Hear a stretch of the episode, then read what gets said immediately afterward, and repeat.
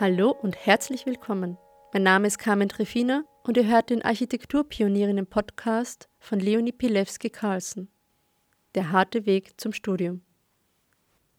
Hochverehrter Herr Hofrat, Sie entschuldigen sehr, dass ich erst auf die Zuschrift der Akademie hin Ihnen schreibe.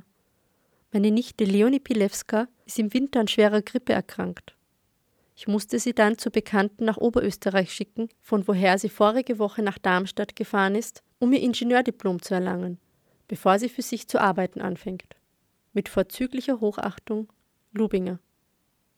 Diesen Brief, datiert mit April 1920, schrieb Friederike Lubinger, Tante von Leonie Pilewska, an Professor Ohmann, der an der Akademie der Bildenden Künste Architektur unterrichtete.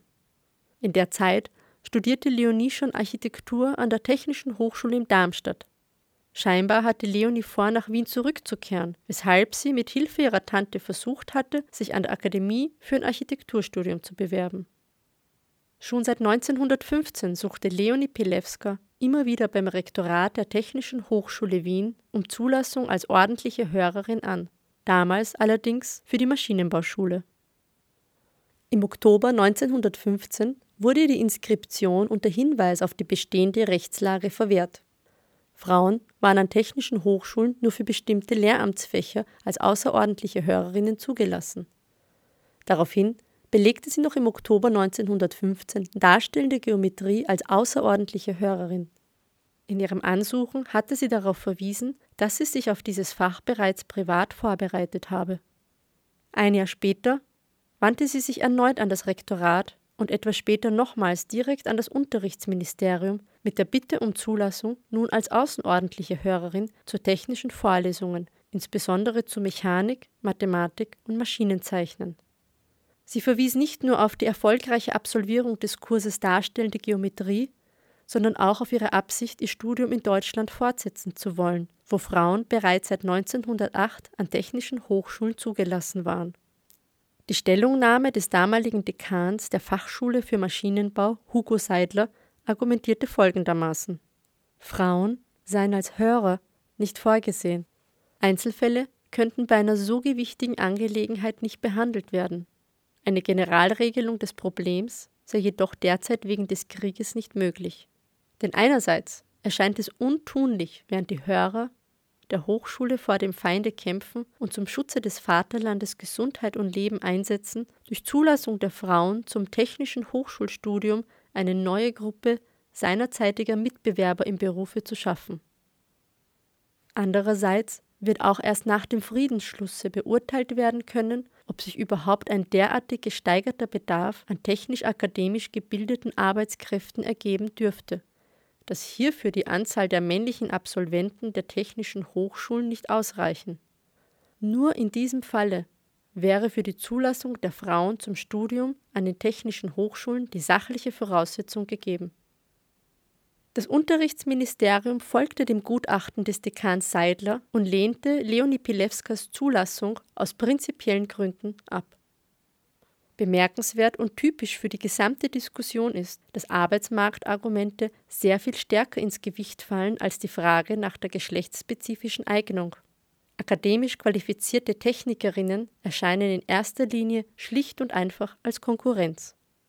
Leonie Pilewska versuchte daraufhin einen anderen Weg. 1917 bewarb sie sich an der Deutschen Technischen Hochschule in Brünn. Dort erhielt sie eine Zulassung als außerordentliche Hörerin für das Fach Mathematik, sofern sie ein Lehramtsstudium anstrebe. Dies kam für sie jedoch nicht in Frage. Irgendwie gelang es ihr dann doch als Hospitantin Vorlesungen und Übungen aus Mechanik 1, mechanische Technologie und Maschinenzeichnen an der Technischen Hochschule in Wien zu besuchen. Außerdem besuchte sie parallel Vorlesungen an der Universität Wien an der Philosophischen Fakultät. Im Herbst 1917 wechselte sie schlussendlich an die Technische Hochschule in Darmstadt, wo sie sich erfolgreich als ordentliche Hörerin für das Maschinenbaustudium inskribieren konnte.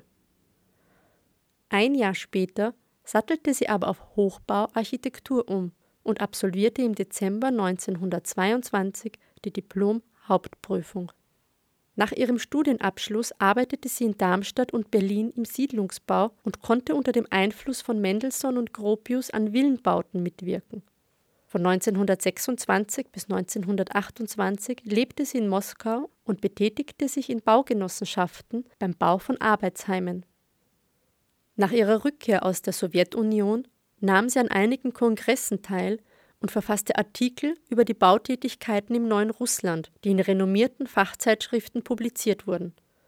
Zum Beispiel in der von Ernst May herausgegebenen Zeitschrift Das Neue Frankfurt sowie in der Zeitschrift des Deutschen Werkbunds Die Form. Als schreibende Architektin berichtete sie über das sowjetische Baugeschehen und setzte sich kritisch mit den aufbrechenden Gegensätzen in der sowjetischen Gesellschaft auseinander dass modernste Bauten mit dem körperlichen Einsatz und unter Ausbeutung der Saisonarbeiter errichtet wurden, war für sie ein erwähnenswerter Widerspruch. In den darauffolgenden zwei Jahren nahm sie an zwei Siam-Kongressen in Frankfurt am Main und in Brüssel teil.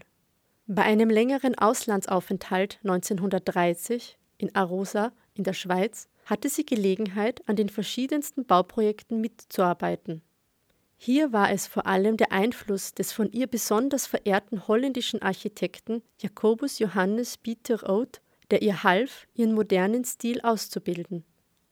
Dieser war gekennzeichnet durch schlichte Einfachheit sowie Zweckmäßigkeit. Ihre wohl bekanntesten Spuren in Wien sind in der Wiener Werkbundsiedlung zu finden, wo sich dieser reduzierte Stil und ihr durch klare Formen geprägtes Design in der Einrichtung des Hauses Nummer 1 von Hugo Hering wiederfindet. Als Jüdin und überzeugte Sozialdemokratin floh Leonie Pilewski am 12. März 1938 vor der Gestapo aus Wien und ließ sich in Stockholm nieder. 1940 heiratete sie den Schweden Olaf Carlsen. Soweit bekannt ist, war sie gesundheitlich geschwächt und widmete sich in den Folgejahren der Malerei. Unter dem Namen Leonie Pilewski Carlsen nahm sie an mehreren Ausstellungen teil. Ihre Kunst zeigt Stillleben, Blumen und Landschaften in Öl, Pastell, Gouache oder Aquarell. Leonie Pilewski Carlsen stirbt 1992 in Schweden.